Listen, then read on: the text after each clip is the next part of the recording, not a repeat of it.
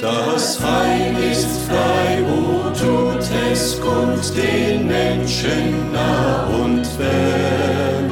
O rühmet froh mit lautem Mund die Gnade unseres Herrn. O Freud, o Freud, vom Himmel sie uns. Aufs Neue wird Ihnen wieder die Botschaft des Heils gebracht. Ein viertelstündiges Programm, das Ihnen helfen will, den biblischen Weg zu beschreiten und darauf zu bleiben. Möge der Geist Gottes das Gehörte in allen unseren Herzen vertiefen und uns helfen, es in die Tat umzusetzen. Stehet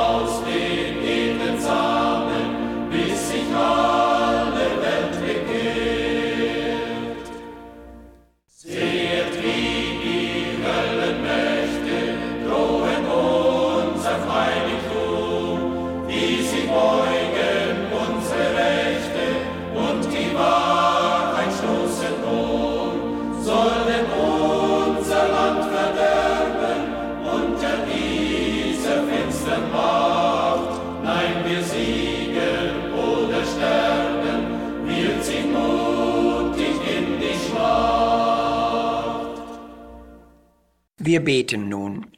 Unser herrlicher Herr, dein Weg auf dieser Erde führte dich durch viel Mühe, Leid und Kampf. Diesen Kampf hast du sehr zielbewusst gekämpft, und wir danken dir für dein leuchtendes Beispiel. Wir denken ganz besonders auch an deinen herrlichen Sieg im Tode am Kreuz.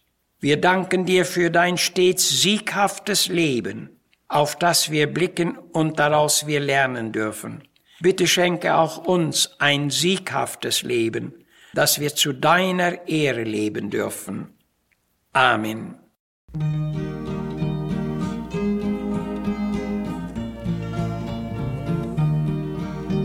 Auf dem Berge vor Israel stand einst ein Mann vor der Schrecken der Riesengestalt. Sind wir unter eurer Gewalt.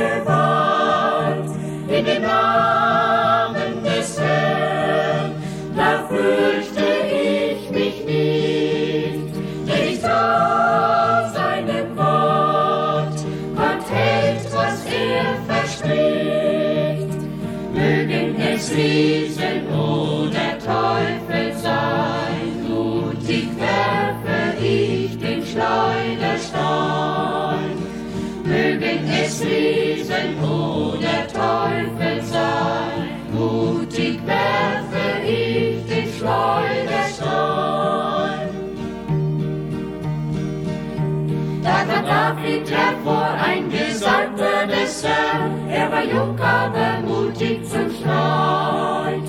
In dem Namen Jehovas, da kämpft er so gern. Drum gehört ihm der Sieg alle Zeit. In dem Namen des Herrn,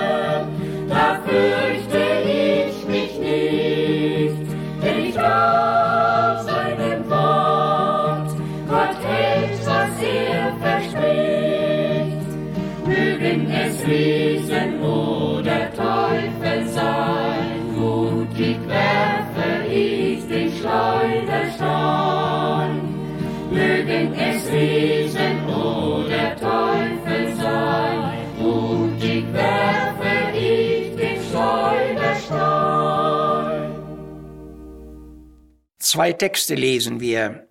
1. Mose 49, 8. Juda, du bist, dich werden deine Brüder loben. Du bist hochgekommen durch große Siege. 2. Korinther 2, 14.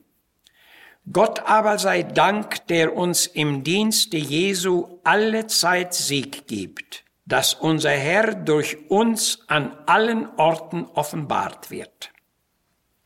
Heute wollen wir über das sieghafte Leben sprechen. Unser erstes Bibelwort handelt von Juda, dem vierten Sohn des Erzvaters Jakob.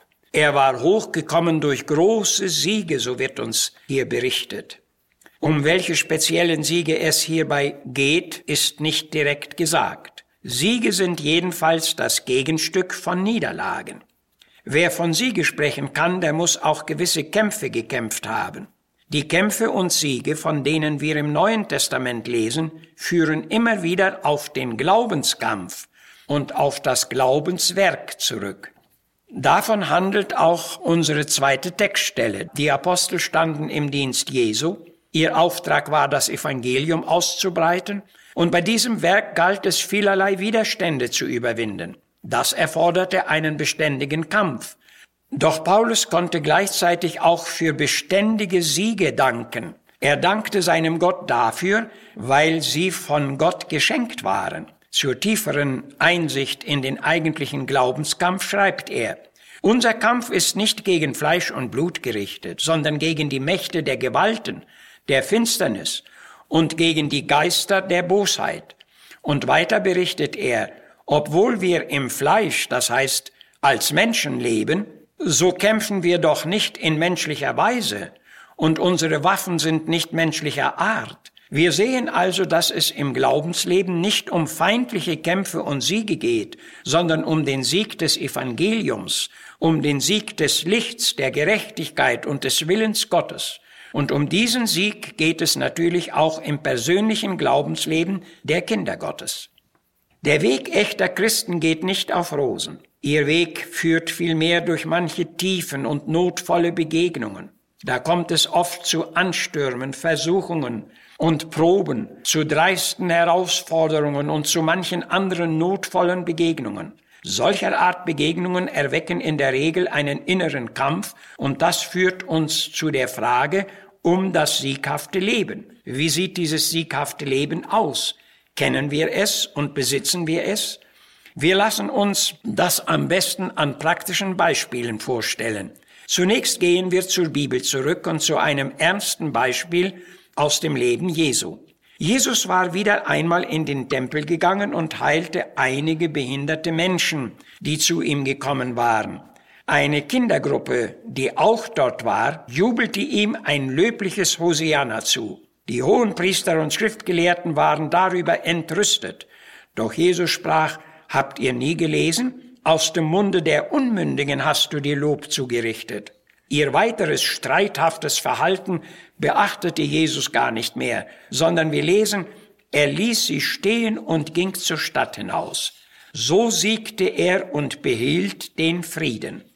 Nach Apostelgeschichte 23 war Paulus zur Verantwortung vor den Hohen Rat gestellt worden. Und da er seine Unschuld bekundete und sagte, dass er stets mit gutem Gewissen vor Gott gewandelt habe, befahl der hohe Priester, dass man ihm auf den Mund schlage. Darauf sprach Paulus, du sitzest mich zu richten nach dem Gesetz und heißest mich schlagen wieder das Gesetz? Und die Umherstehenden sprachen, schiltst du den hohen Priester Gottes? Es wurde dann spannend, und Paulus entschied sich, den unteren Weg zu gehen, er beugte sich und sprach, liebe Brüder, ich wusste nicht, dass er der hohe Priester ist. Das ist Sieg. Nach 1 Samuel Kapitel 17 war David in seinen frühen Jugendjahren von seinem Vater ins Kriegsfeld gesandt, um nach seinen Brüdern zu sehen. Und da er sich aus eigenem Interesse ein wenig um die Streitlage befragte, stürmte sein ältester Bruder Eliab mit Zorn auf ihn zu und sprach, Warum bist du gekommen? Wem hast du die wenigen Schafe in der Wüste gelassen? Ich kenne deine Vermessenheit und deine Bosheit und so weiter. Und David antwortete ruhig, Was habe ich denn nun getan? War mein Kommen mir nicht befohlen? Und er wandte sich ruhig von ihm und sprach mit anderen Leuten. Und damit war der Angriff seines Bruders besiegt. Wir hatten nicht lange zurück von dem edlen Josef gesprochen, der schon ein ganz vorbildliches Siegesleben in alttestamentlicher Zeit lebte. Seine Brüder neideten ihm und verkauften ihn an heidnische Menschen, die ihn nach Ägypten brachten. Dort war er zum Dienst bei dem Schatzmeister Potiphar angenommen. Und hier hatte sich in manchen tiefen Wegen dieser Mann zu bewähren. Potiphas Frau suchte ihn ernsthaft zur Sünde zu verleiten, aber Josef nahm eine klare Siegeshaltung ein und sprach, wie sollte ich ein solch groß Übel tun und wieder meinen Gott sündigen? Es war sein Vorsatz, lieber zu sterben, als in Sünde zu geraten. Durch Siege dieser Art war er groß geworden und stieg zum zweitgrößten Amt in Ägypten auf. Und nach dem Tode seines Vaters Jakob kamen seine schuldigen Brüder besorgt und gebeugt zu ihm, denn sie fürchteten, er werde Vergeltung an ihnen üben. Er aber sprach, fürchtet euch nicht, denn ich bin unter Gott. Ihr gedachtet es böse mit mir zu machen, aber Gott gedachte alles gut zu machen ich will euch versorgen und auch eure Kinder. Und er redete freundlich mit ihnen, so heißt es. Welch ein herrlicher Sieg. An diesen Beispielen sehen wir, dass das sieghafte Leben nicht unbedingt von den äußeren Verhältnissen abhängt, sondern von unserer inneren Beschaffenheit. Ernst Modersohn schrieb von einer Geschäftsfrau, die zu ihm gekommen war und sagte, ja, Herr Pastor, Sie haben es gut denn sie brauchen nur immer mit der Bibel umzugehen und daraus ihre Predigten zu arbeiten. Aber wie soll ich mit meinen sechs Ladenangestellten zurechtkommen, die mir oft den Kopf heiß machen? Moderson bot ihr einen Tausch an und machte sie darauf aufmerksam, dass er doch einige hundert Menschen zu versorgen habe, und darunter gäbe es auch schwierige Leute. Wir sollten darum nicht in erster Linie davon ausgehen, wie wir schwierige Verhältnisse bezwingen oder mit schwierigen Menschen auskommen können, sondern ob wir Sieg über uns selbst haben, Sieg über Sünde, über Unrecht, über Leichtfertigkeiten und lose Neigungen, Sieg über üble Gewohnheiten und Eigenschaften und so weiter, denn davon hängt das sieghafte Leben ab. Zu einem sieghaften Leben braucht man ein reines Verhältnis mit Gott, braucht man innere Kraft durch den Heiligen Geist, ein reines Herz, ein reines Gewissen, eine reine Gesinnung. Unter diesen Voraussetzungen wird das beglückende, sieghafte Leben möglich, das wir alle besitzen sollten. Amen. Ihr Brüder wacht, ihr Brüder wacht, ist nicht Zeit zum Träumen. Es wogt im Feld und törichtes Versäumen, bestärkt des Feindes Mut und Macht. Ihr Brüder wacht, ihr Brüder wacht, nun ist nicht Zeit, nun ist nicht Zeit zum Träumen. Wir hoffen, dass Ihnen dieses Programm gefallen hat und Sie nächste Woche wieder um die gleiche Zeit einschalten. Der Herr vermehre den Segen auch weiter im Nachdenken über sein Wort. Möchten Sie uns vielleicht schreiben? Unsere Anschrift ist Missionswerk der Gemeinde Gottes e.V., Zimmerstraße 3, 32051 Herford.